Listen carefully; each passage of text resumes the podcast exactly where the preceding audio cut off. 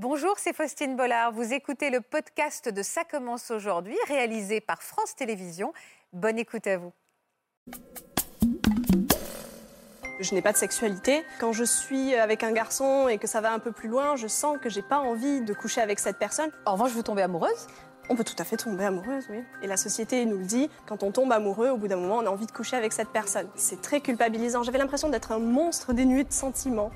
Quand je devais passer à l'acte, j'avais des fous rires, euh, je racontais des histoires, je, je passais par 36 moyens de ne pas passer à l'acte. Et chaque fois, je me disais, mais il y a quelque chose qui ne va pas. Par rapport à ma maladie, à l'endométriose, on a une sexualité, mais qui est restreinte. Pour moi, c'est beaucoup de culpabilité. On n'a pas une liberté sexuelle qu'il pourrait avoir avec une autre personne. Euh, ben, je me dis, en fait, on est bien comme ça et ça nous renforce. Quoi. Faut pas les laisser passer. Maintenant, je pourrais tomber amoureux maintenant d'une fille ou d'un garçon, mais sans le, le côté physique. Je me verrais plutôt comme biromantique asexuel. Ah ouais, alors si vous me rajoutez des catégories.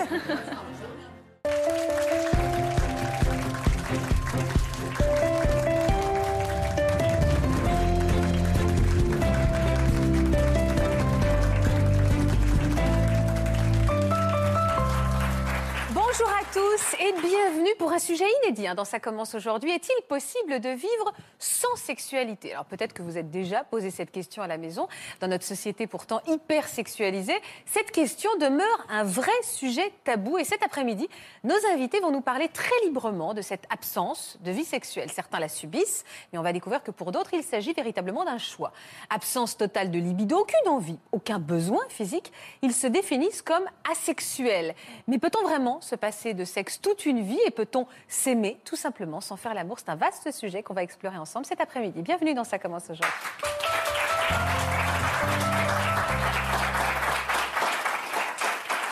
Bonjour Laurie. Bonjour. Bonjour Rudy.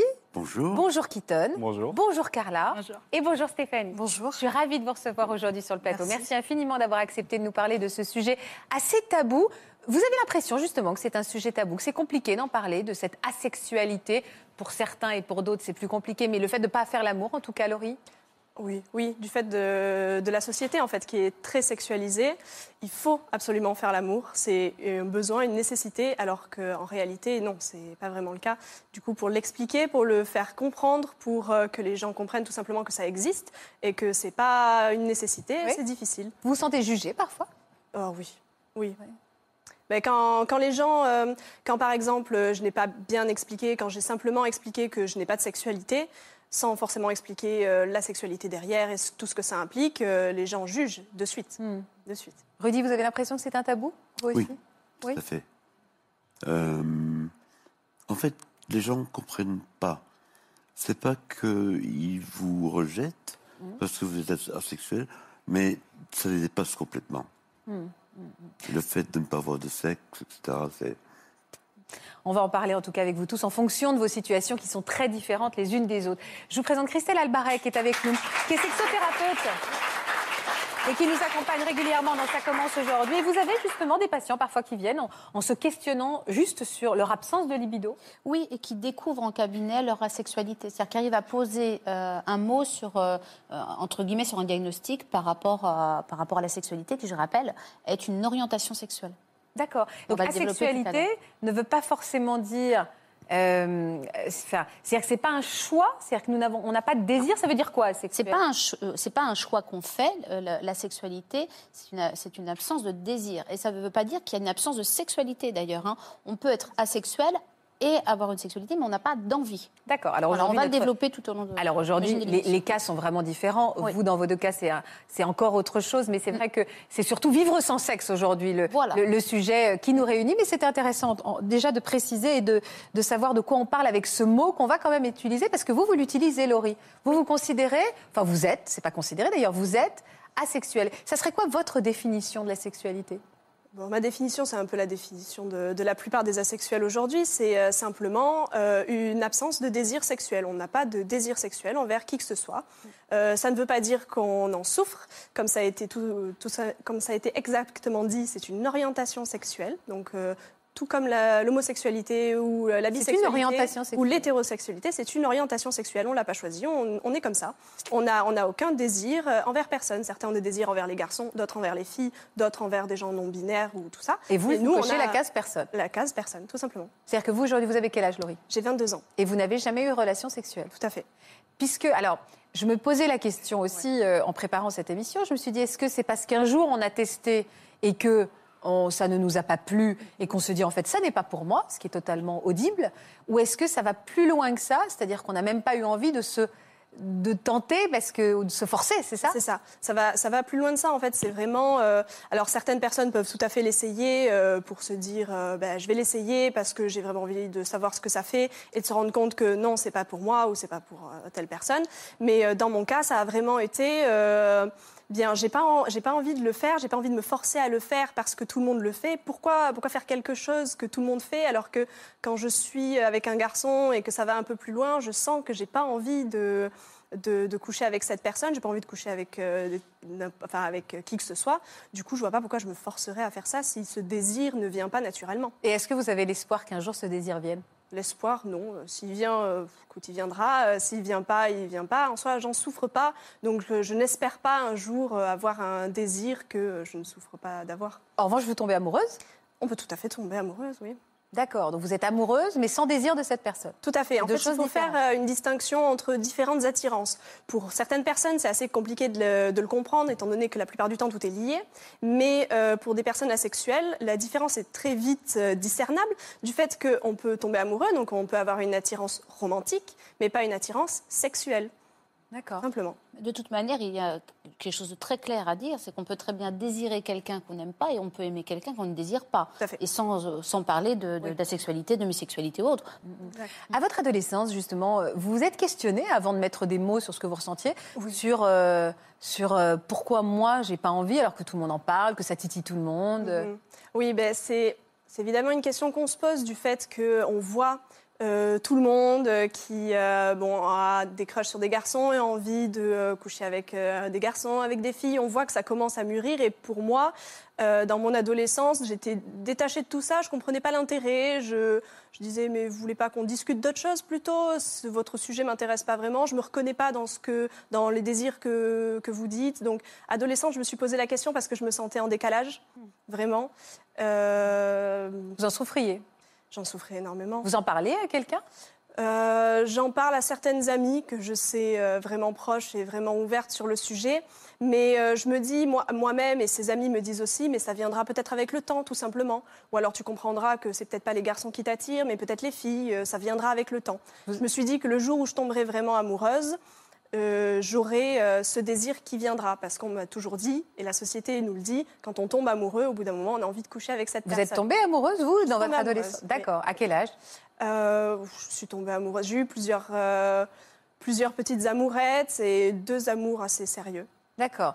Le premier amour un peu sérieux, vous vous êtes demandé si justement ça allait venir? Oui, oui, je me suis demandé parce que c'était tout d'abord quelqu'un d'adorable et de vraiment, euh, vraiment attentif à ma personne, qui était très respectueux. Donc euh, au départ, euh, je n'avais pas vraiment, j'avais pas vraiment ce- cette distance qui a commencé à s'installer parce que je me disais, on se connaît peut-être pas assez bien. Et une fois que j'ai commencé à bien le connaître, au bout d'un an, au bout d'un an et demi, j'avais toujours pas ce désir envers lui. Et je me suis dit, il y a un problème. Il y a un Ouais. problème parce que je sentais que lui avait ce désir que moi je n'avais pas. Et en en discutant avec d'autres personnes, ils m'ont dit, mais est-ce que tu es bien sûre d'être amoureuse de lui? Et vous, vous étiez sûre d'être amoureuse, mais pas de désir. J'étais sûre d'être amoureuse, mais cette question, est-ce que tu es sûre d'être amoureuse de lui parce que tu n'as pas envie de coucher avec? Je me la suis tournée dans ma tête et je me suis dit, mais en fait, tu n'es peut-être pas amoureuse, tu n'es peut-être Puis pas c'est amoureuse. culpabilisant aussi. C'est très culpabilisant. J'avais l'impression d'être un monstre dénué de sentiments. Parce que j'avais l'impression d'apprécier ce garçon, j'aimais passer du temps avec lui, j'aimais beaucoup de choses, mais en même temps, on me disait, mais du coup, t'es pas vraiment amoureuse, en fait, Laurie, euh, parce que t'as pas envie de coucher avec. Du coup, euh, vraiment, j'avais l'impression d'être un monstre et de culpabiliser beaucoup de, euh, de lui refuser ça aussi. Mm, mm. Et lui, il réagissait comment? Il a été patient? Il a été extrêmement patient. C'est le, le garçon que toutes les filles rêveraient d'avoir parce qu'il a été vraiment extraordinaire. Il a été très patient. Il en discutait, on en discutait. Il voyait par mes gestes et par mes dires que c'est quelque chose que je ne voulais pas. Il m'a en aucun cas forcé. Mais euh, pour ma part, je voyais que c'était une souffrance pour Et lui. c'était une frustration. Pourquoi vous souriez tous les deux? C'est quand il dit Euh. dit qu'il a été patient? Parce que je me, suis posé aussi la question de me dire est-ce que, euh, par rapport à ma maladie, à l'endométriose, est-ce que je vais trouver quelqu'un qui saura trouver les mots pour me rassurer, qui acceptera la maladie et le fait que les rapports sexuels sont difficiles? Et ça m'a rappelé Keaton, en fait. D'accord, ok, pour Ouais. sa patience et sa Des garçons douceur. comme ça qui existent, il ne faut pas les laisser passer. Il y en a beaucoup des hommes comme ça. Moi, j'ose espérer qu'il y en a beaucoup des Oui, hommes comme ça. Et, et- et vous avez culpabilisé de mettre lui dans cette forme de souffrance aussi, Oui. parce qu'il était frustré euh, de ne pas pouvoir. euh, Il ne Euh, me le montrait pas forcément. Mais, euh, mais je le savais parce que bah, lui était totalement sexuel, il avait eu d'autres euh, relations et euh, en soi le problème venait pas de lui. Je me disais que le problème venait vraiment de moi et je culpabilisais de ne pas pouvoir lui donner tout ça. C'est pour ça que bah, j'ai décidé de le laisser partir. Je l'ai libéré de ça. Je lui ai dit que c'était fini parce que je voulais qu'il aille voir ailleurs et qu'il trouve quelqu'un qui pourrait vraiment lui correspondre mieux que moi et lui offrir ce que moi je ne pouvais pas lui offrir. Hmm. Et par amour, un jour, vous vous êtes dit, euh, je vais peut-être passer au-dessus de mon manque de désir pour essayer? Par amour, je parle là, c'est une question Euh, différente eh de celle de tout à bien, l'heure. Euh, essayer l'acte, vous voulez dire? Oui.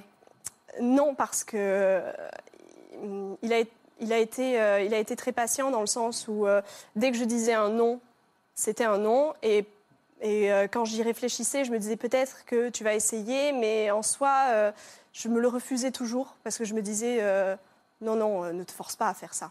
Absolument pas.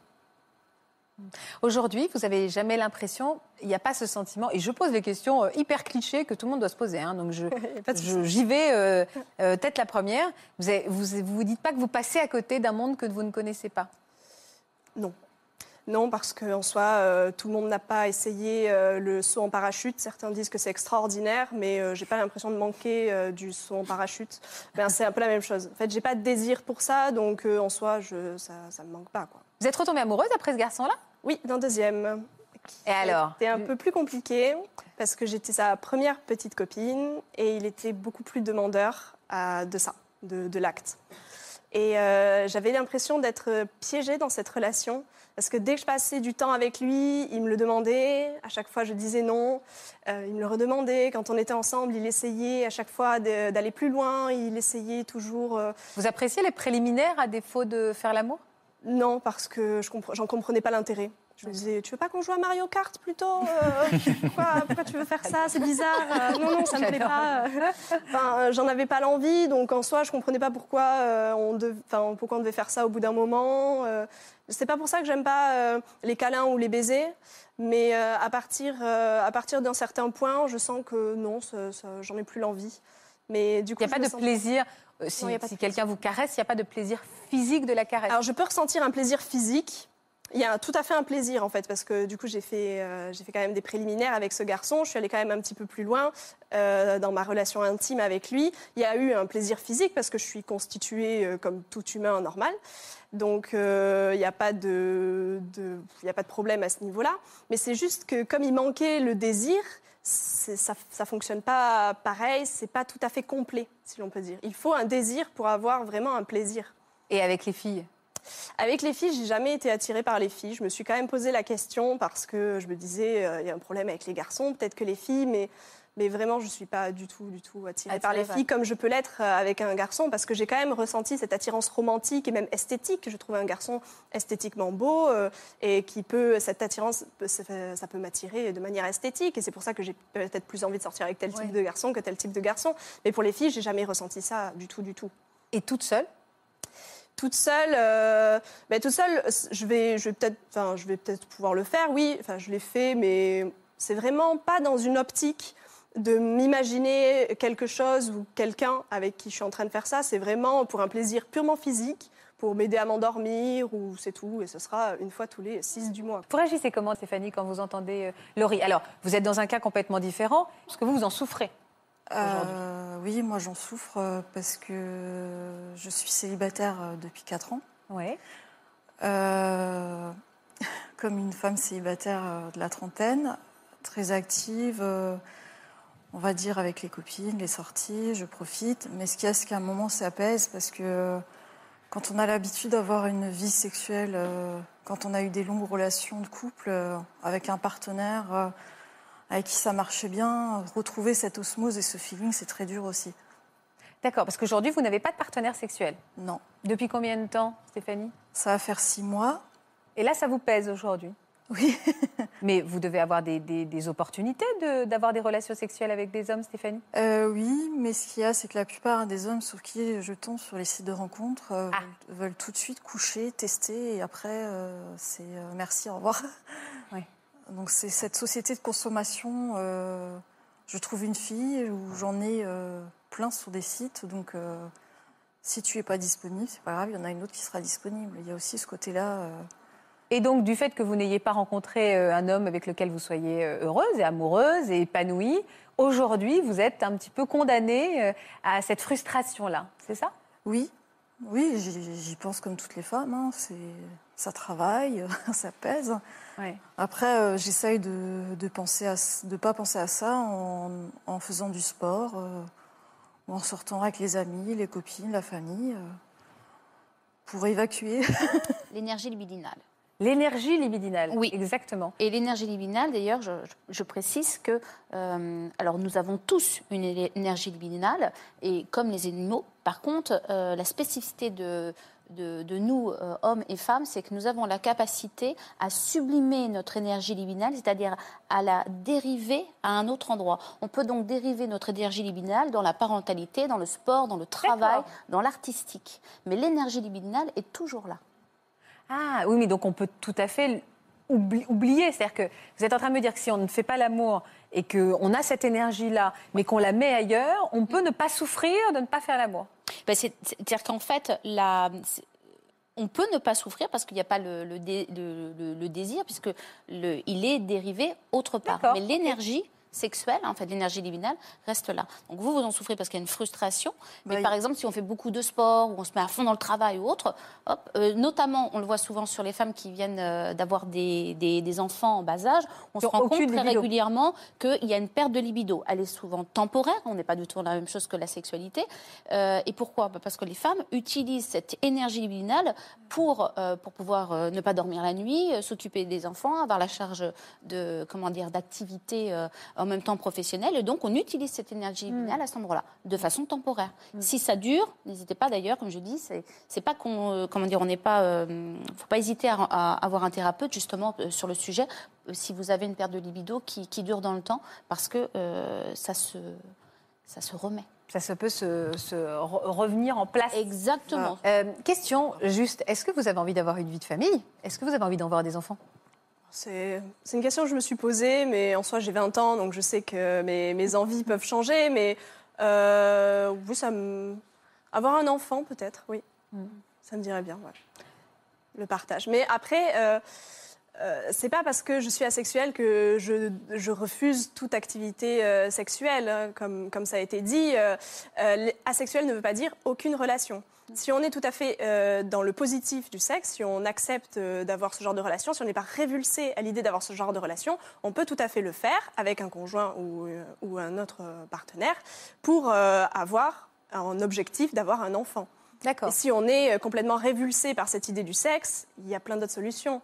Euh, L'adoption et on en passe. Votre idéal, en fait, ça serait de rencontrer un asexuel, partager votre vie avec un asexuel? Ben, euh, ce serait le top, oui, mais en soi, euh, si je tombe amoureuse d'un- d'une personne sexuelle, je peux toujours communiquer avec cette personne, lui expliquer que ça va être extrêmement moins fréquent, euh, voir si j'accepte tout simplement qu'il aille voir ailleurs, voir si j'accepte, voir s'il Ah, vous êtes accepte. posé, ça fait quelque chose. Si vous tombez amoureuse, vous pourriez accepter que votre homme. euh, euh, C'est une discussion. Ouais, c'est une Comme dans tout couple, il y a une discussion à avoir de savoir, euh, toi, qu'est-ce qui te ferait plaisir, euh, moi, je préférerais ça, moi, ça me plaît pas. C'est vraiment comme dans tout couple, il faut avoir une discussion, expliquer sa sexualité, comment on la vit. euh, S'il est très euh, actif sexuellement, euh, ça va peut-être pas bien marcher, mais on peut trouver d'autres choses derrière. Ça nécessite énormément de dialogue. C'est ça, c'est le- dialogue est le communication de, de, de, de qualité.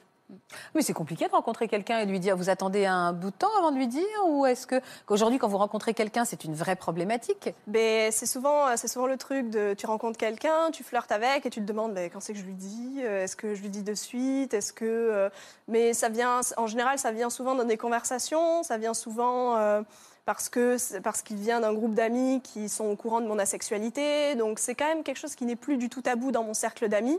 Et quand je rencontre d'autres personnes via ses amis ou via euh, d'autres personnes, le sujet vient forcément un jour euh, sur le tapis. Tu la, la personne l'accepte, ne l'accepte pas. euh, écoute, Et vous auriez peur si vous étiez amoureuse d'un homme qui vous dit bah voilà moi je peux pas faire sans, euh, vous seriez capable vous de, de faire ce pas vers lui pour lui? Oui, peut-être. Ouais. Parce que je ne suis pas révulsée à l'idée de le faire. Oui, c'est ça. C'est quelque chose, euh, si je ne l'ai jamais fait, c'est parce que je n'avais pas vraiment de désir. Mais euh, si je sens que euh, vraiment cette relation avec cet homme est très importante pour moi, maintenant, une fois que je le comprends, une fois que je sais que cette relation est très importante, euh, je ne vois pas pourquoi je, je, je ne pourrais pas le, le faire si, euh, si j'en ai l'envie pour lui. Et comment vous avez découvert ce terme asexuel puisqu'on n'en parle pas tous les jours? Ah oui, euh, j'ai découvert parce qu'en fait, par- je parlais souvent de mes aventures avec mes, avec mes amis en expliquant que je sentais qu'il y avait quelque chose qui n'allait pas, que j'en souffrais. Et une de mes amies euh, est très active en lecture euh, sexuelle et m'a montré un article, tout simplement. C'est quoi active en lecture sexuelle? C'est- c'est-à-dire que- ça l'intéresse. C'est un sujet. qui- C'est une future sexologue. C'est un Euh, ouais, sujet elle- qui elle- l'intéresse. Elle, est- elle est intéressée là-dedans, elle, a- elle suit beaucoup d'articles sur ça. D'accord. Et là, elle Euh, vous a montré ça. Ça a été une elle- révélation? Elle m'a montré ça et ouais, c'était Ah, c'est moi, ça y est, j'ai trouvé. Ça vous a fait du bien de mettre un mot? Ah mais comme tout, tout homosexuel ou bisexuel qui se découvre, hein, c'était c'était la libération de ah oui, ça y est, je suis pas toute seule, je suis pas un, je suis pas un monstre, je suis pas dénuée de sentiments et c'est normal. Vous en avez parlé à vos parents? Euh, j'ai appelé ma mère immédiatement après avoir lu l'article. Comment elle a, elle a dit Ça y est, maman, j'ai compris, je suis asexuelle. Ouais. Euh, au départ, ça a été compliqué. Elle m'a dit, la première phrase, une fois que j'ai dit simplement le mot asexuel, j'ai pas fait une grande dissertation sur qu'est-ce que c'était. Elle m'a dit, euh, qu'est-ce que j'ai mal fait?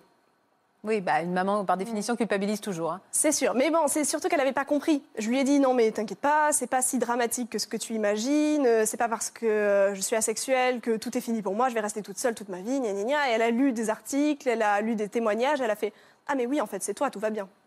D'accord. Et là, elle, tout d'un coup, elle s'est. Et là, elle m'a peu- fait oui, oui, oui, pas de souci. J'en ai parlé à mes collègues, elles ont apprécié. Gna, gna, gna. Enfin, bref. Les choses se sont apaisées. Comment vous aviez entendu parler, vous, euh, Rudy, d'une- du, du terme asexuel? Ah, tout à fait par hasard. En fait, j'étais homosexuel Ouais. avant. Et c'est vers mes 44 ans que j'ai découvert un article d'un gay qui avait écrit mon histoire. C'était vraiment mon histoire. Et quand j'ai lu, et il disait qu'il était asexuel, j'ai lu l'article, je me suis dit, mais c'est moi. C'est tout à fait moi. Alors je me suis précipité sur Internet, je commençais à chercher et tout. Et effectivement, euh, c'est comme ça que j'ai réalisé. Ça a été un soulagement aussi? Euh, Peut-être pas au début. Ouais. Au début, c'était un peu complexe, il fallait que je me, me- je me trouve, etc. Mais après, c'était c'était génial. J'ai arrêté de but en blanc toute relation sexuelle. Vous avez arrêté toute relation sexuelle. Toute Depuis relation- combien de temps aujourd'hui Vous avez quel âge aujourd'hui? Alors, j'ai 58 ans, donc... euh, Depuis 14 ans. 14 Donc ans. depuis 14 ans, vous n'avez aucune relation sexuelle. Aucune relation sexuelle. Avant, bon, si vous comprenez ce que je veux dire, je me faisais encore plaisir. Mais même ça, c'est estompé, donc euh, je suis totalement asexué. D'accord. Et sans, donc comme Laurie, il n'y a aucun manque, euh, aucun désir de l'eau. Et est-ce que vous êtes amoureux ou pas? Depuis 14 non, ans enfin, Vous avez des... pas tombé sur la personne euh, euh, avec laquelle je serais amoureux. Mais, mais je dois dire que euh, je n'ai pas de manque. Au contraire, c'est vraiment un, un- un soulagement, un- une liberté d'être sexuel. Pourquoi une liberté d'être asexuel, Rudy? Moi, je sais pas, quand, quand je vois mes amis, quand je parle avec mes amis hétéros ou, ou, ou homo, euh, qui me parlent de sexualité, en fait, ils parlent que de ça. C'est vraiment obsédé. Et je me dis, mon Dieu, mais quelle place ça prend Ouais. pour eux, dans leur tête, euh, la sexualité. Alors moi, je suis bien content que moi, j'ai la liberté, là, j'ai de la place encore. Ah oui, c'est ça. Pour vous, c'est oui, c'est ça. Ça empêche de faire autre chose. C'est un but. C'est ça revient en Je permanence. trouve, oui. Et ça prend trop de place. Je, je trouve, enfin bon, Je voudrais qu'on revienne un petit peu sur votre histoire. Vous, adolescent, vous avez tout de suite senti votre orientation sexuelle, euh, le fait que vous étiez attiré par les hommes? C'est-à-dire que moi, j'étais homosexuel. hein. Vous le saviez, ça Euh, Oui. Vous n'avez pas eu du temps à vous l'avouer ou... Euh, non, euh, vers mes 13, 13, 14 ans, je m'en doutais un petit peu. hein. Mm. Euh, par contre, la première relation que j'ai eue, c'était avec une fille, une très bonne amie à moi. On était en Espagne, un peu trop de sangria. et c'était la catastrophe. Et le lendemain, ben, on, on l'a regretté. Et puis ma première relation sexuelle, c'était à mes 21 ans, Avec Adam avec un homme, catastrophique aussi. Ah bon? Et euh, donc j'ai eu d'autres relations et chaque fois je me disais, mais il y a quelque chose qui ne va pas. Mais vous aviez du désir? Ou c'était parce qu'il fallait y passer? Il fallait passer. Ouais, c'est en ça. fait, ce que je voulais, c'était plutôt la tendresse. D'accord, vous étiez heureux dans la, de, de câlins, mais dès qu'il fallait passer à l'acte, c'est quelque chose qui ne, que- qui ne vous réjouissait pas? Non, non. Et euh, bon, je tombe amoureux de de deux gars. Et là, c'était peut-être un peu plus facile. Ouais. Mais pas de bol, je suis tombé sur un sex addict. Ah, Le- Ah oui, alors pour quelqu'un est qui s'ignore. Pendant trois ans. Et c'était pas, facile du tout, ça. ouais. Avec malgré tout un plaisir au moment de l'acte ou vu juste Et vous subissiez? euh, Il y avait effectivement un plaisir, mais je trouvais tout ce que lui faisait euh, pour trouver des relations sexuelles, etc. euh, faire les parcs, et je, je trouvais ça vulgaire. euh, J'aimais pas du tout. Hmm. Et, euh, et pendant très longtemps, comme ça, j'ai cherché dans, dans le milieu homosexuel, euh, qui n'est pas un milieu facile Oui, bien sûr. si j'appartenais à, à cette, cette catégorie-là, Mhm. parce que j'appartenais certainement pas aux hétéros, j'avais pas ma place avec les, les homos, et alors quand j'ai enfin trouvé ma place avec une belle étiquette asexuelle, j'étais très content. J'enlevais toutes les autres étiquettes et hop, Oui, Puis je me permettre de vous demander si à l'époque où vous aviez des relations sexuelles, vous aviez euh, des orgasmes ou pas? M'est arrivé peut-être une ou deux fois, pas plus. Et ça ne justifiait pas pour vous l'acte sexuel, cette, cette atteinte de l'orgasme? Euh, oui, euh, bof. Bof, en fait. D'accord. Ouais. Oui, non, non, mais c'est pour savoir. Oui, parce euh, qu'en fait, il y a toujours cette notion de dire qu'on peut prendre du plaisir, mais en fait, ce qui manque, c'est le désir. Il n'y a Oui. pas le désir, il n'y a pas. J'entends, j'entends. Il faut faire la différence Voilà. entre la le dé- finition, euh, exactement. voilà, le Donc ça peut arriver que dans certains cas, euh, il y ait euh, il y a un, un orgasme ou un, un Mais s'il n'y a pas de demi-orgasme. peu désir, euh, bon, bah voilà. Mais quoi. comme il n'y a pas de désir, C'est pas euh, euh, incroyable. il n'y a pas cette envie de- de- de- d'y aller. Et, euh, et, en effet, quand vous parlez de liberté, ce qu'il faut savoir, c'est que si vous n'avez pas de désir, euh, clairement, euh, s'il faut se forcer à, chaque fois pour le partenaire, pour essayer, parce que, parce que comme on l'aime, on a en- envie de lui faire plaisir, on n'a pas envie de lui enlever ça. Et alors il y a une culpabilité qui s'installe. Et concrètement, la liberté, elle, s'interroge. Et quand on se dit, ok, je- je suis asexuel, donc c'est pas que j'ai un problème ou autre, mais, mais du coup, le désir, il n'est pas là, tout simplement. Donc la liberté, c'est de pouvoir se dire, bah, je t'aime, j'ai plein de sentiments, mais, mais je ne peux pas me forcer. C'est comme forcer quelqu'un à manger quelque chose qu'il n'aime pas. Mais pendant toutes ces années, parce que le, le cas est un petit peu différent, pendant toutes ces années, vous avez eu une sexualité active. Vous vous forciez à chaque fois? Il n'y a jamais eu un vrai désir pour un homme? Rudy? Ben oui, mais disons que c'était en boîte, euh, j'étais pas tout à fait moi-même. Ah, donc l'alcool encore. Non, mais vous aviez besoin de ça pour avoir des relations Oui. sexuelles? Il fallait. Oui, d'accord. C'est-à-dire qu'il faut faire le, faut voir les choses à l'envers. Vous aviez besoin de vous alcooliser Oui. pour avoir. Ça. Oui, c'est-à-dire que vous n'aviez pas de désir quand vous étiez euh, à jeun dans Ah votre non, état total. tout. Jamais. J'étais en soirée, euh, quand on, on allait en boîte de nuit, euh, là effectivement, bon, après quelques verres, je trouvais tout le monde beau. Oui. Et vous vous êtes jamais demandé si vous aviez aussi un rejet des relations homosexuelles, si vous étiez fondamentalement vraiment homosexuel? Je me suis souvent posé la question parce que maintenant, je me verrais plutôt comme, est-ce que je peux dire bi-asexuel? Parce que je pourrais tomber amoureux. Ah ouais, alors si vous me rajoutez des catégories, j'aime beaucoup. Déjà, on est un peu paumé. romantique asexuel dans ce cas Bi-romantique asexuel, oui. Biromantique asexuel. Ok. Je pourrais tomber amoureux maintenant d'une fille ou d'un garçon, mais sans le, le côté physique. Une relation romantique, en fait. Oui. Vous avez des désirs de câlin, de tendresse. Voilà. D'accord. Et pendant toutes ces années, vous avez eu des, des relations, vous avez été amoureux de ces hommes? Euh, m'est arrivé, donc une fois avec le sexe addict, Oui. Pas de Et bol. puis la deuxième fois, c'était avec un gars de Berlin. Ça a duré un an et ma foi, euh, là, le sexe, c'était pas trop difficile. Mm. Euh, mais j'étais très, très amoureux. Très amoureux. Et comment vous expliquez ça, par exemple, au sexe addict? Quel mot vous utilisiez pour lui dire, bah, tu sais, moi, c'est pas tellement mon truc? Parce qu'à l'époque, vous n'aviez pas mis encore le mot asexué, sur, Non. asexuel pardon, sur, euh, sur, euh, sur ce que vous êtes. Comment vous lui expliquiez? Vous disiez, j'ai pas envie? Oh, je trouvais des excuses. euh.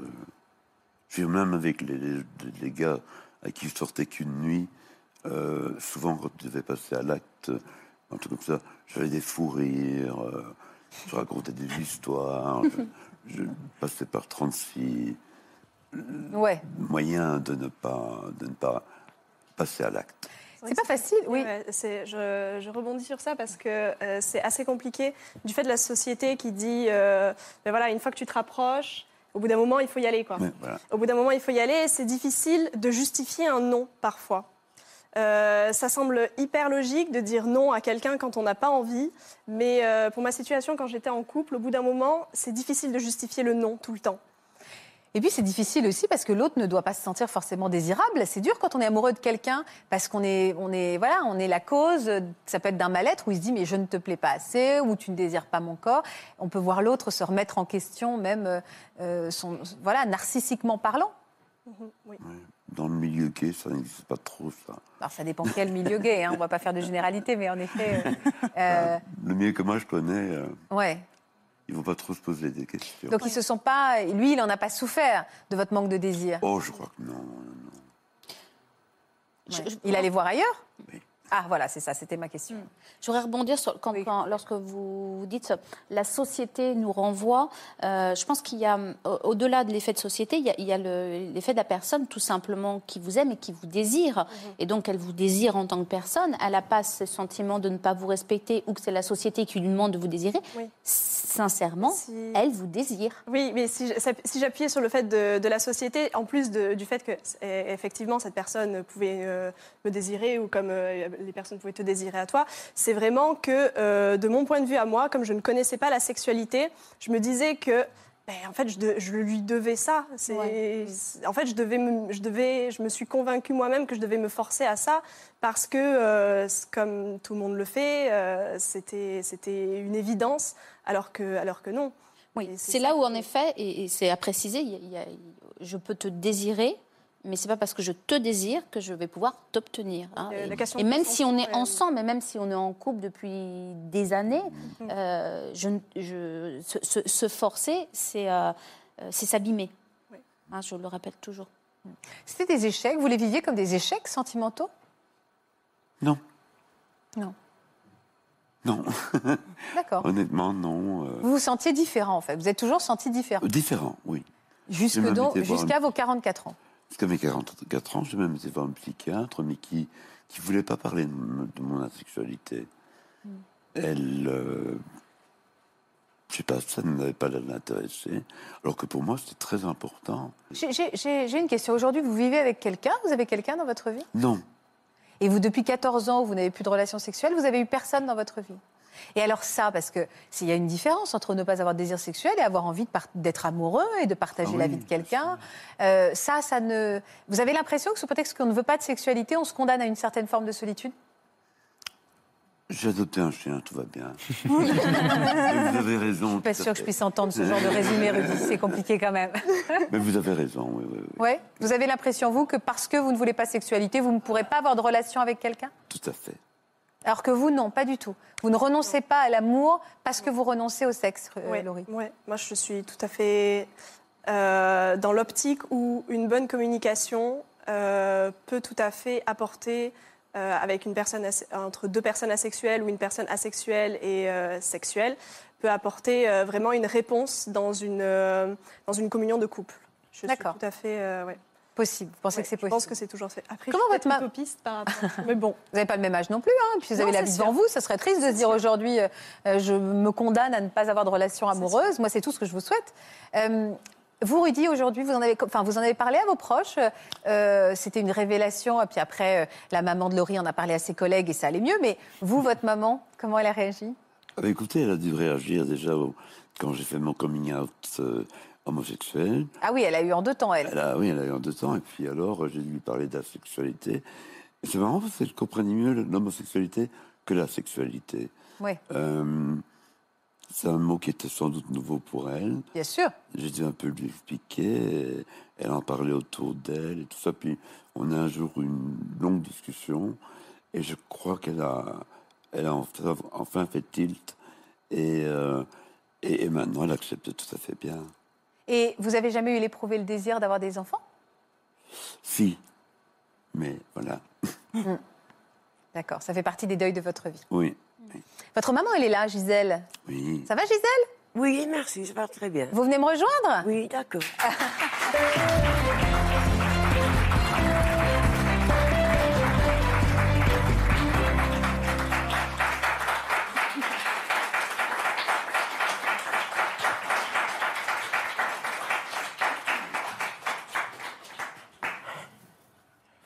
avez rien compris quand il vous en a parlé la première fois? Ah non.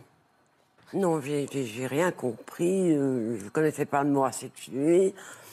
Et là, ça me tombe dessus. euh, déjà, bon, c'était d'abord l'homosexualité de mon fils, puis ça a été la, sexualité. Donc, euh, ça me tombait dessus assez.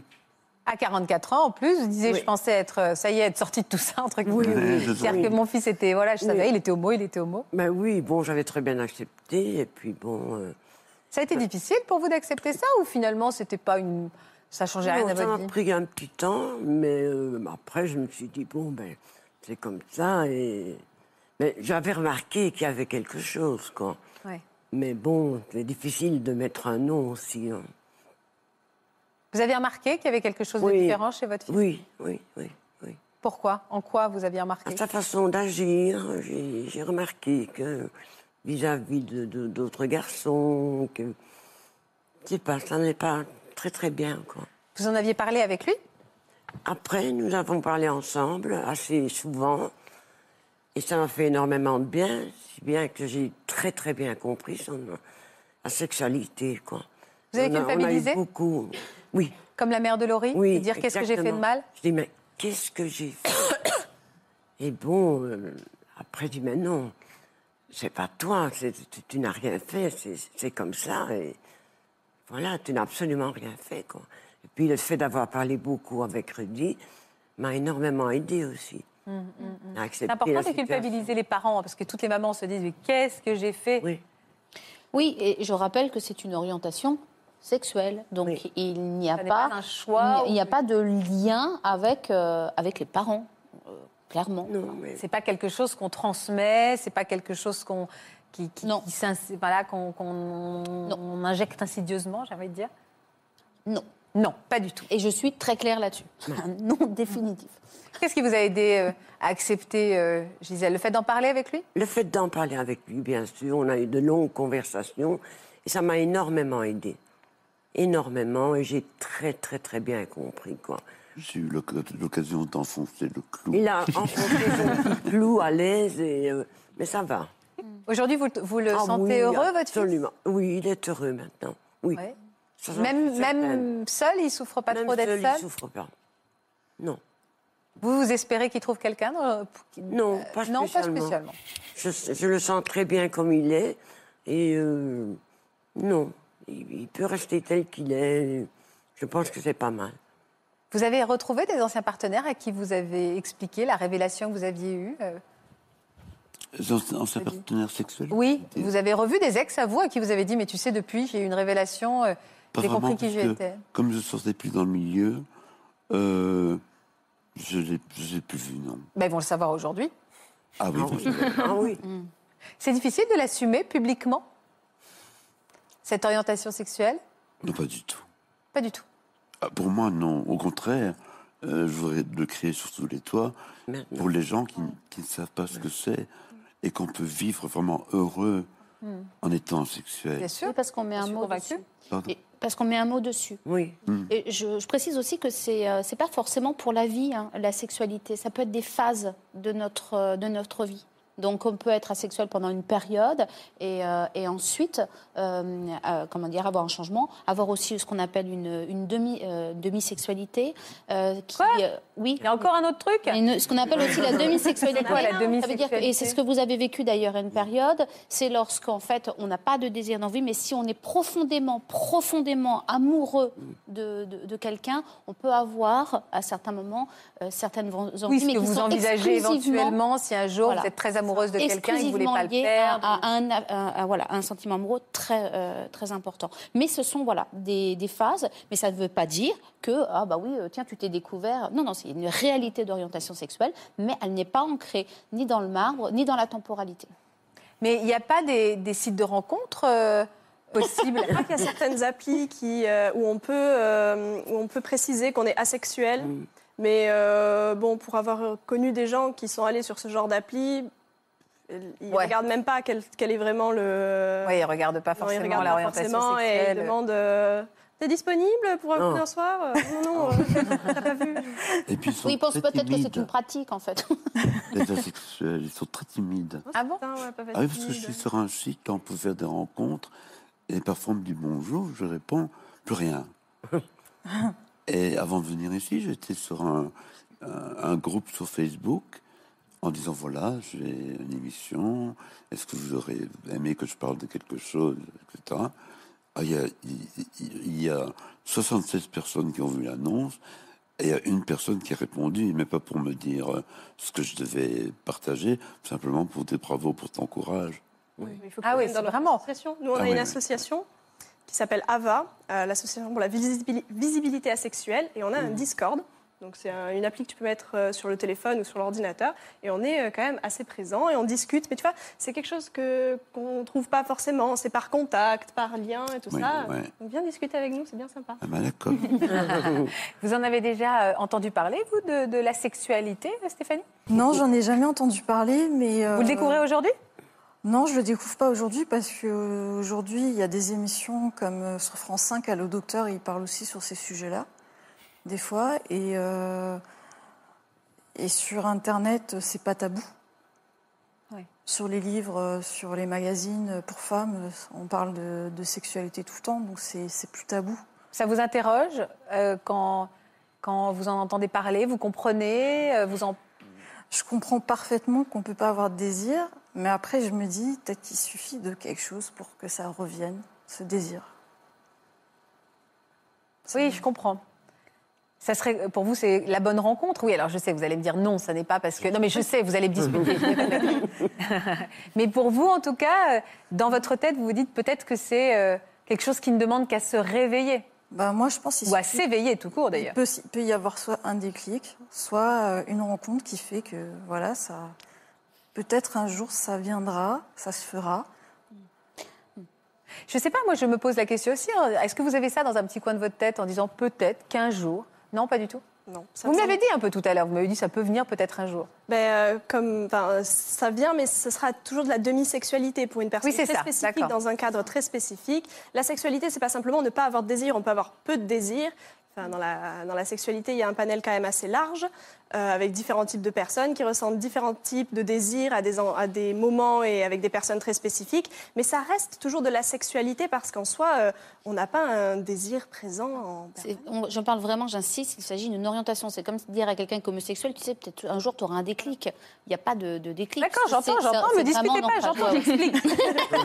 Je me fais aussi l'avocat du diable, j'essaie de poser toutes les questions. Mais j'ai entendu ce que vous avez dit. Est-ce qu'un couple peut euh, s'épanouir On va donner la parole à Keaton et Carla. Euh, Est-ce qu'un couple peut s'épanouir sans sexe aujourd'hui? Parce qu'eux, ils subissent ce- ce- cette problématique. Euh, alors, est-ce qu'un couple peut s'épanouir euh, sans sexe? Euh, J'ai envie de dire oui à partir du moment où euh, on est ensemble avec euh, Ce choix. le- ce choix et qu'il y a un point d'équilibre. Mais s'il y en a un qui, qui n'a pas du tout d'envie et, et l'autre qui a beaucoup d'envie, ça va être, euh, comment dire, ça va nécessiter des compromis et il faut qu'il y ait beaucoup d'autres compensations à côté de choses extrêmement nourries dans le couple. Et là, on peut euh, s'y retrouver. Mais si il y a un trop décalage entre un qui n'a- une personne qui n'a pas du tout envie et l'autre qui a trop envie, c'est vrai que ça va créer des tensions dans le couple. Il faut mieux le- le- l'exprimer dès le démarrage. Là, de- mais je crois que dans, dans- dans votre histoire, c'est peut-être un petit peu euh, différent. Dans ce- certains cas, c'est qu'on on ne peut pas y avoir accès. Vous, Donc votre là, raison est médicale, voilà. C'est ça. Et là, donc, j'aurai d'autres réponses, en effet. puisque vous souffrez d'endométriose. C'est ça. Après, pour revenir sur ce que vous venez de dire, nous, on n'a pas euh, une sexualité qui est complètement absente. Non, non. On a une sexualité, mais qui est restreinte et euh, avec Qui est laquelle on en s'adapter, quoi. Et aléatoire. c'est- C'est-à-dire que c'est en fonction des périodes, de ce que vous ressentez, quand vous avez mal, pas mal. Exactement. Euh, Vous, vous avez, depuis combien de temps vous savez que vous souffrez d'endométriose? Mon diagnostic a été posé en février 2017, très exactement. Mais je souffre depuis euh, à peu près trois ans et demi. D'accord. Donc euh, j'ai eu un, un an de décalage entre mes souffrances et le diagnostic. D'accord. Et vous êtes ensemble depuis combien de temps? Un an. Donc, quand vous l'avez rencontrée, Carla Keaton, vous- Oui. elle vous a tout de suite parlé euh, de son endométriose? Euh, ouais, elle m'en a, elle m'en a tout de suite parlé euh, et c'est là que ça, où, où elle a très bien fait et, et je pense que c'est quand, quand, quand on peut être défini par une, euh, enfin défini, c'est très compliqué. Par exemple, quand on est asexué, homosexuel ou quand on a des problèmes médicaux, euh, c'est très important d'en parler dès le début. Euh, dans notre cas, moi, je connaissais pas du tout l'endométriose. Euh, ni les impacts que ça pouvait avoir. Vous saviez pas ce que ça impliquait. hein Voilà, c'est ça. Je ne savais pas du tout ce que ça impliquait. Et puis même, je connaissais pas du tout la maladie, ce qu'elle touchait, etc. Donc elle me l'a expliqué. Et, et en fait, le, le fait qu'elle a été avec, qu'elle ait été honnête avec moi, pardon, euh, dès le début, euh, j'ai pas eu ce, ce sentiment, euh, comme vous avez pu l'avoir, de rejet de me dire, euh, enfin là pour le coup c'est dans l'autre sens parce que c'est moi qui avait qui avait envie d'avoir des rapports et, elle qui pou- qui ne pouvait pas à cause de sa maladie, mais j'avais pas de, de rejet de ce côté-là ou en tout cas je le je le comprenais. Vous aviez déjà eu des histoires, pardon, des, des, des, euh, des relations sexuelles avant, Carla? J'avais eu Non, vous, je parlais de qui? Je parlais Ah, de. Carla. Je parlais à Carla. Non, mais euh, je vais vous poser la question. Non, oui, tous les deux, on avait eu un. Vous aviez tous les deux eu des rapports sexuels avant. euh, D'accord. Et vous, c'était déjà douloureux? Euh, en fait, moi, ma maladie, c'est vraiment, euh, enfin, est vraiment arrivée au moment de mes premiers rapports sexuels. Donc, euh, j'ai eu que deux histoires euh, dans ma vie. Donc, mon copain précédent, ma première fois a été extrêmement douloureuse. Mais pour moi, c'est un peu ce dont on parlait, des tabous, etc. Moi, j'en avais pas parlé autour de moi de la première fois. Je savais pas trop comment ça allait se passer et je savais que ça pouvait éventuellement faire mal. Euh, mais c'est après, quand j'ai vu que la deuxième, la troisième, la quatrième fois, ça faisait toujours aussi mal et c'était pas euh, juste je saigne un peu, c'était j'ai des règles hémorragiques après, je me vide de mon sang, je peux pas bouger parce que mon, bassin se paralyse. Donc, euh, donc du coup, j'en ai parlé à ma maman parce que j'avais pas d'autre choix en fait, c'était ma sœur ou ma mère. Et, euh, et en fait, c'est là que je me suis dit, il y a vraiment un problème, quoi. C'est pas, c'est pas normal, entre guillemets. J'ai- un problème, mais c'est médical, c'est pas dans ma tête. Donc, euh, donc voilà, après, je suis allée voir euh, plusieurs médecins, mais il y a un gros manque d'informations par rapport à, à l'endométriose. même moins en moins de aujourd'hui, mais c'est vrai que-. Ouais, c'est vrai que déjà, au moment où j'ai été diagnostiquée, j'ai eu énormément de chance. Parce que. euh, C'est votre maman, Nathalie, qui oui, est dans le public aujourd'hui. parce que j'ai été diagnostiquée en un an et demi et que la moyenne aujourd'hui, c'est entre 5 et 7 ans. Donc euh, j'ai eu une chance euh, enfin, vraiment Ouais. immense. Mais euh, quand même, j'ai quand même eu des médecins qui m'ont dit euh, prenez un doliprane et vous rentrez chez vous. Euh, c'est normal d'avoir mal pendant les règles. Est-ce que vous avez une IST Enfin, c'est des choses qui font énormément souffrir parce que déjà qu'on est dans une errance médicale, on ne sait pas ce qu'on a, mais on sait qu'il y a quelque chose. En plus, si les professionnels qui sont là pour, pour vraiment nous conseiller et nous expliquer ce qui se passe dans notre corps nous disent il n'y a rien, c'est psychologique. Euh, Enfin, moi, je suis suivie par une, psychologue du coup parce que parce qu'il y a beaucoup d'impact aussi psychologique sur la maladie. Et cette psychologue-là me disait déjà, euh, bah ça peut pas être psychologique. Comment est-ce que, enfin, il n'y a pas de gros traumatisme. On a vraiment fait le tour de la question et elle m'a dit c'est pas possible en fait que ce soit psychologique. Si tu as mal comme ça, si tu te vides de ton sang, c'est qu'il y, y a une réaction du corps et c'est que quelque chose ne va pas quoi. D'accord. Quand vous l'avez rencontré, c'est compliqué de, de parler de ça tout de suite. Quand on rencontre un, un jeune homme, on n'a pas envie de dire bonjour, je m'appelle Carla, je suis d'endométriose. à quel moment vous en avez parlé? Euh, pour moi, ça n'a pas été compliqué. justement. Ah ouais? Euh, Pour moi, ça aurait été plus compliqué d'attendre et de lui dire après ou qu'il le découvre. Euh, je crois que directement, en fait, le, le lendemain de la soirée où on s'est rencontrés, je lui ai dit quoi. Mais il savait ce que ça. il- Vous l'avez tout de suite dit. Et donc, je souffre d'endométriose. Et donc, euh, j'aurai des rapports sexuels difficiles. Ou est-ce que vous lui avez pas forcément fait le Non, rapprochement? je, lui ai- je lui ai dit, euh, pour reprendre mes mots exacts, je lui ai dit je suis malade, j'ai une endométriose, c'est une maladie qui atteint l'utérus. Tu restes ou tu pars? Mais c'est maintenant quoi. C'était Oui, mais lui, il savait pas forcément ce que c'était. Mais lui, du coup, il savait ouais. pas du tout. Donc, en fait, je pense que Keaton, comme, comme mes parents, comme ma sœur, comme mes amis, ont appris sur le tas, en fait. C'est-à-dire que euh, bah, je pense que même si, si je peux l'expliquer avec tous les meilleurs mots scientifiques du monde, je peux l'expliquer de la meilleure manière qui soit, quand on le vit, c'est vraiment différent. C'est-à-dire que que bah, je peux m'évanouir euh, en plein milieu de la rue pour aucune raison, je peux bah, me vider de mon sang. Enfin, c'est à la fois très impressionnant du point de vue physique parce qu'il y a des effets sur mon corps physiquement et aussi psychologiquement. C'est bah oui, j'ai mal pendant ce rapport, donc euh, on arrête quoi. C'est ça euh, d'un coup et après bah pour moi c'est beaucoup de culpabilité, pour toi je pense moins, mais mais du coup, oui, Keaton, il- ça a beaucoup joué sur notre vie de couple aussi, parce que je pense que ça nous a rendus plus forts d'ailleurs. Mais euh, Keaton euh, connaît les noms de mes médicaments parce que euh, bah, on lui dit morphine, bah, il sait quel cachet il faut me donner à quel moment. Quand je suis dans cet état-là, il faut faire ça. Euh, faut, tout prévoir en fait. C'est un mode de vie à réadopter complètement. Et moi, j'avais peur de ça aussi parce que au-delà du grand tabou sur la vie sexuelle, je me disais, euh, bah, en fait, moi, j'avais un peu cette image, bah, bah, il faut des rapports sexuels pour survivre. En fait, C'est- très gros, mais c'est ça. Donc, euh, comment on va faire en fait? Je me remets dans une relation. Je viens de quitter mon copain avec qui ça se passait pas bien pour ça aussi, et je me remets dans une relation. Et ben en fait, euh, je dois t'expliquer que euh, bah ça va pas être euh, comme les autres, quoi. Vous deviez particulièrement stresser, vous, la première fois, Keaton? Euh, non, pas du tout. non, non, mais comme je disais, je connaissais pas du tout l'endométriose, donc. euh, Ouais. Ah, vous n'êtes pas dit du tout que ça avait des conséquences là-dessus? Si, euh, je savais que ça avait des conséquences, mais je ne savais pas en fait quelle, euh, quelle forme elle pouvait prendre. Je ne savais pas à quel moment ça pouvait se déclencher, sous quelles conditions. Je connaissais vraiment rien du tout. Euh, fort heureusement pour nous, la première fois s'est extrêmement bien passé. Et moi, j'ai découvert euh, l'endométriose euh, à travers les, ces autres aspects, euh, ces autres effets. Euh, et ça a été. euh, Donc la première fois, c'est bien passé, ce qui du coup vous a rapproché. Et en fait, ça dépend de quoi Si ça se passe bien ou si ça se passe pas bien? Ça dépend de rien. Très honnêtement. C'est-à-dire que c'est la euh, loterie. À chaque fois que vous avez envie d'un rapport sexuel, euh, c'est ça, c'est exactement ça. Alors, je- il va y avoir des moments où, quand je suis en grosse crise, quand j'ai mes règles qui approchent, je sais que je vais avoir mal, donc forcément, on va pas essayer parce qu'on va pas non plus tenter le diable. Mais euh, en fait, je peux avoir euh, le plus envie possible du monde de lui, quoi qu'il se passe euh, pendant le rapport. Soit ça va super bien se passer.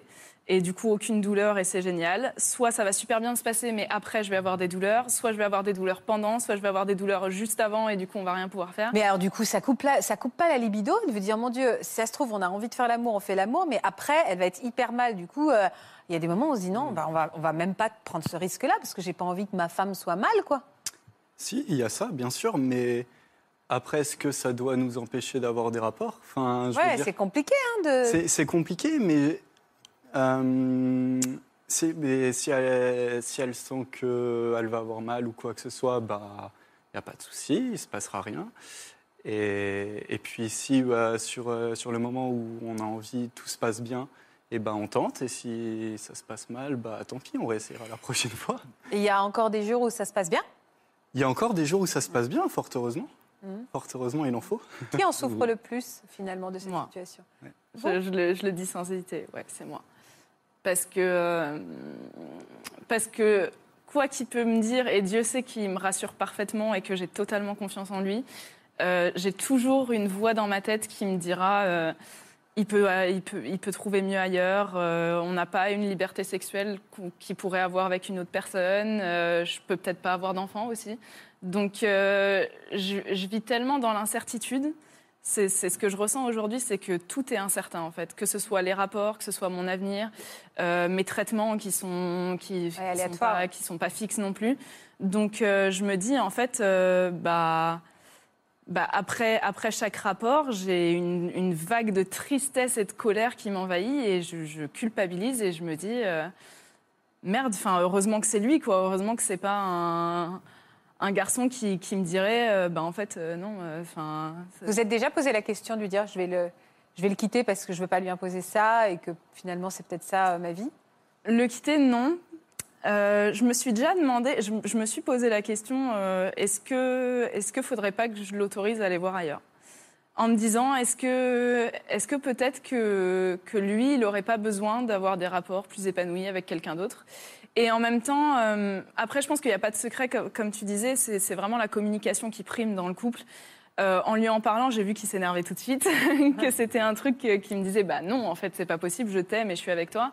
Et en même temps, c'est pas non plus, enfin, c'est contraire à mes valeurs aussi moi. Donc, je me dis s'il est là, c'est qu'il y a une raison. S'il est resté un an, c'est qu'il y a une raison aussi.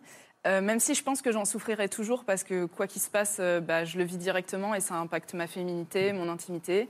Euh, bah, je me dis en fait, on est bien comme ça et ça nous renforce quoi. Vous êtes matures tous les deux. hein Il y a une vraie. Non, mais c'est vrai. C'est vrai. hein. Je vois votre euh, maman qui est très fière. Vous êtes très fière, Nathalie. C'est vrai. Hein Oui, c'est vrai, ça fait grandir euh, les obstacles qu'ils ont pu vivre chacun différemment. Et c'est vrai qu'on prône la communication et, et Keaton, depuis qu'il est rentré dans nos vies, est un garçon euh, très attachant parce que très, très prévenant. Et on a vécu et on est encore euh, avec ce poids au niveau de la maladie qui impacte un peu toute la famille. Euh, son papa et moi en priorité, puisque elle vit toujours avec nous. Mais c'est vrai que c'est, ça nous soulage lorsque Carla euh, est avec euh, Keaton. On sait qu'il a appris hein, tous les médicaments qui géraient euh, les effets secondaires et les effets de la maladie. Et, euh, et on sait qu'il est très attentionné. Oui, ça se sent, ça se sent, d'où leur euh, grande maturité. Alors, pour revenir juste sur ce sujet qui nous intéresse aujourd'hui, vous pouvez passer combien de temps aujourd'hui sans avoir de rapport sexuel tous les deux? Il n'y a pas de fixe. Euh, non, mais c'est, on a passé plusieurs semaines, enfin, moi personnellement, je n'ai pas compté, mais on a passé plusieurs semaines, voire potentiellement un ou deux mois consécutifs sans sexe. Et voilà, on fait avec. Ça vous éloigne dans ces moments-là? Vous avez le sentiment que ce, euh, ce manque, de- ce, pas manque d'intimité, mais malgré tout, ce manque de rapports intimes finit par vous éloigner? Non, du non, tout. jamais. Au contraire, même. Au contraire, je trouve que ça, ça nous renforce parce que, parce que forcément, on apprend à connaître l'autre d'un autre point de vue, le corps de l'autre d'un autre point de vue, et que du coup, euh, il y a une sorte euh, de fusion qui se fait où vraiment on se dit bon bah là, on n'a pas le choix, bah ça fait mal, donc c'est pas possible. Mais euh, qu'est-ce qu'on peut faire? Et du coup, on apprend à se connaître mieux. on- Ah, vous êtes en train de me dire, vous décuplez d'originalité et Bah, d'inventivité. On- n'a pas le choix et en fait, ça, bah, j'ai envie de dire, ça, ça, ça peut être un mal pour un bien parce qu'on s'installe jamais dans une routine, quoi. Parce qu'on sait tellement pas ce qui peut se passer demain que bah, on prévoit les choses et parfois on les annule et, et parfois ça se passe très bien et parfois ça se passe pas bien, mais on rentre pas dans une routine et Ouais, c'est pas ça mal, mais j'entends, j'entends, j'entends, parce qu'il faut évidemment préciser que l'acte sexuel ne se résume pas qu'à la pénétration et que Exactement. on peut avoir euh, des relations intimes et être très épanoui sexuellement sans cet acte-là qui n'est pas une finalité en soi, Christelle. C'est exactement parfait. C'est Ah tout bah, le rapport Faustine. C'est exactement ça. C'est-à-dire qu'en fait, la, la pénétration n'est pas, une, n'est pas une, une finalité pour obtenir du plaisir dans, dans le couple et pour resserrer, euh, resserrer les liens. Euh, il y a des, vous, c'est l'endométriose, il y a des femmes qui, euh, qui vivent le vaginisme et c'est de la même façon, elles n'ont pas, elles n'ont pas décidé de ne pas pouvoir avoir de pénétration et ça ne les empêche pas d'avoir une sexualité qui puisse quand même être euh, épanouissante. Il y a des formes de sexualité aujourd'hui où on ne se touche pas. Il y a un truc comme ça, non? Pas du temps. Le tantrisme, c'est pas ça? Alors dans le tantrisme, euh, on est, c'est, pas qu'on ne se de- touche pas, non, non, pas du tout. Ah. Dans, le, dans le tantrisme, on est, euh, alors il y a le slow sex et le le, le, quoi? pratique, le slow sex. Le Donc, slow sex? Le slow. Slow. Ça slow sex. J'ai compris. Je Et, euh, slow voilà. sex, je Et, vois pas. qui est inspiré de, de- des pratiques tantriques. Et le tantrisme, c'est pas qu'il n'y a pas de, de- sexualité, mais qu'en fait, c'est une, une forme de sexualité revisitée, plus spirituelle entre guillemets, et euh, transpersonnelle, où, euh, où en fait le, le lien des corps est encore euh, perçu de façon différente. Mais euh, il, dans, le dans le tantrisme, peut y avoir pénétration. Ah oui, d'accord. Oh oui. Vous avez l'impression, vous, jeunes, on parlait tout à l'heure de cette société hyper sexualisée, vous avez le sentiment que c'est difficile d'en parler, c'est difficile de le dire. Vous en parlez avec vos copains du même âge voilà, d'assumer, de dire bah oui, nous, il y a des fois où pendant deux mois on fait pas l'amour. Vous avez le sentiment qu'il y a un, un jugement, que c'est compliqué de parler de ça? C'est à la fois oui, à la fois non, parce que je pense qu'il faut bien s'entourer aussi. Euh, dans notre entourage, on n'a que des personnes qui sont bienveillantes, honnêtement.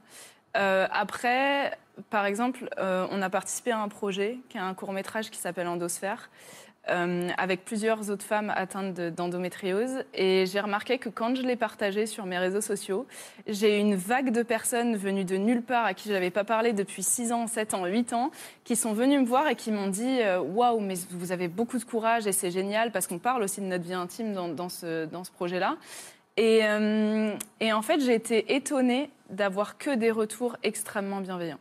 C'était à la fois, à la fois il y a un- une pression de la société, c'est sûr, parce que bah forcément, euh, bah moi par, par exemple, il y a des copines qui parfois me disent ah mais t'as eu que deux relations, t'as pas eu de plan cul, bah non, désolé, je, je peux pas, je peux pas me permettre par exemple d'avoir des plans cul parce que bah j'ai mal, donc ça servira à rien. en fait. Puis vous auriez peut-être aussi pas envie, en fait. Hein? Oui, aussi.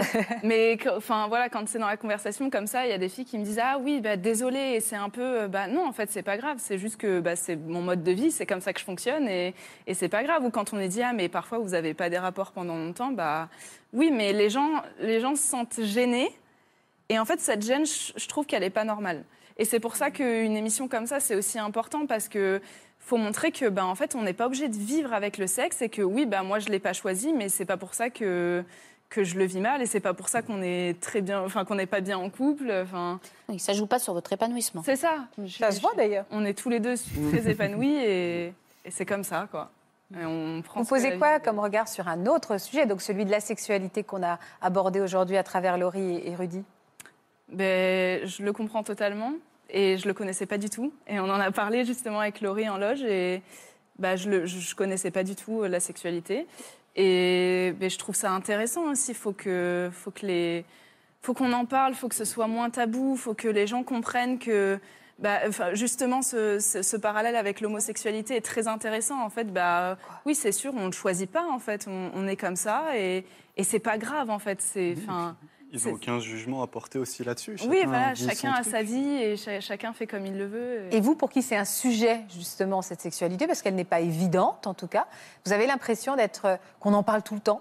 Vous avez les sentiments, euh, on parle de cette société hyper sexualisée, que quand vous allumez la télé, quand vous écoutez la radio, euh, quand euh, vous, vous ouvrez les réseaux sociaux, c'est quelque chose qui revient beaucoup et qui- que vous pouvez vivre aussi comme une pression, cette pression de la performance, cette pression de l'orgasme, Mm. cette pression de ça. Vous avez ce sentiment-là? Moi, oui. Toi, peut-être pas, moi, un petit peu. Moi, non. Moi, non. Pourquoi oui, Carla? Parce que euh, j'ai l'impression que c'est obligatoire, en fait. Et ça m'énerve. J'ai l'impression que c'est vraiment obligatoire pour, pour, les, pour la société, pour les gens. Ça, Laurie sera d'accord avec ça. vous Bah oui. là, Et en fait, euh, enfin, je me dis, ben, bah non, en fait, j'en suis l'exemple. On en est tous l'exemple. En fait, c'est pas obligatoire et on vit très bien sans. Et j'ai l'impression qu'à partir du moment où on va parler du fait qu'on a une sexualité, soit qui n'est pas présente ou soit qui est plus ou moins absente dans mon cas, euh, ça va être euh, Ah, mais Un comment jugement. tu le vis? Mais ça doit être difficile. Le Ouais, culte ça, de la performance à tous les niveaux. C'est ça. Ouais. Qu'est-ce qu'on peut vous souhaiter alors, Stéphanie, de retrouver un amoureux et un compagnon sexuel, un partenaire sexuel? Oui. Oui? Vous cherchez quel genre d'homme? Euh, J'ai pas vraiment de style d'homme, euh, du moment qu'il soit respectueux, fidèle et correct, parce qu'à l'heure actuelle, je crois que ça court plus trop les rues. Non, mais alors ça dépend là où vous les cherchez.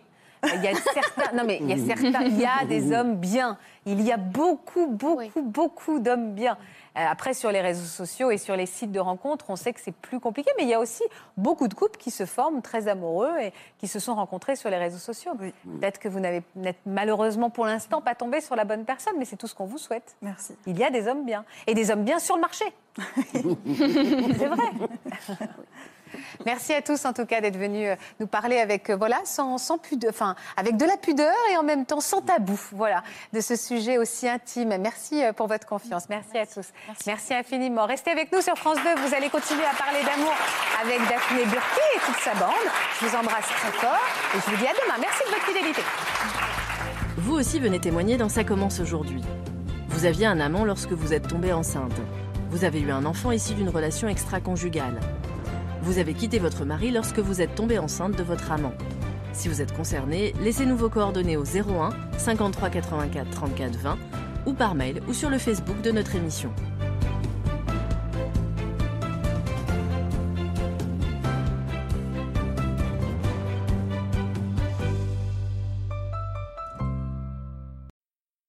Voilà, j'espère que ce podcast de Ça commence aujourd'hui vous a plu. Si c'est le cas, n'hésitez pas à vous abonner. Vous pouvez également retrouver l'intégralité de nos émissions sur France.tv.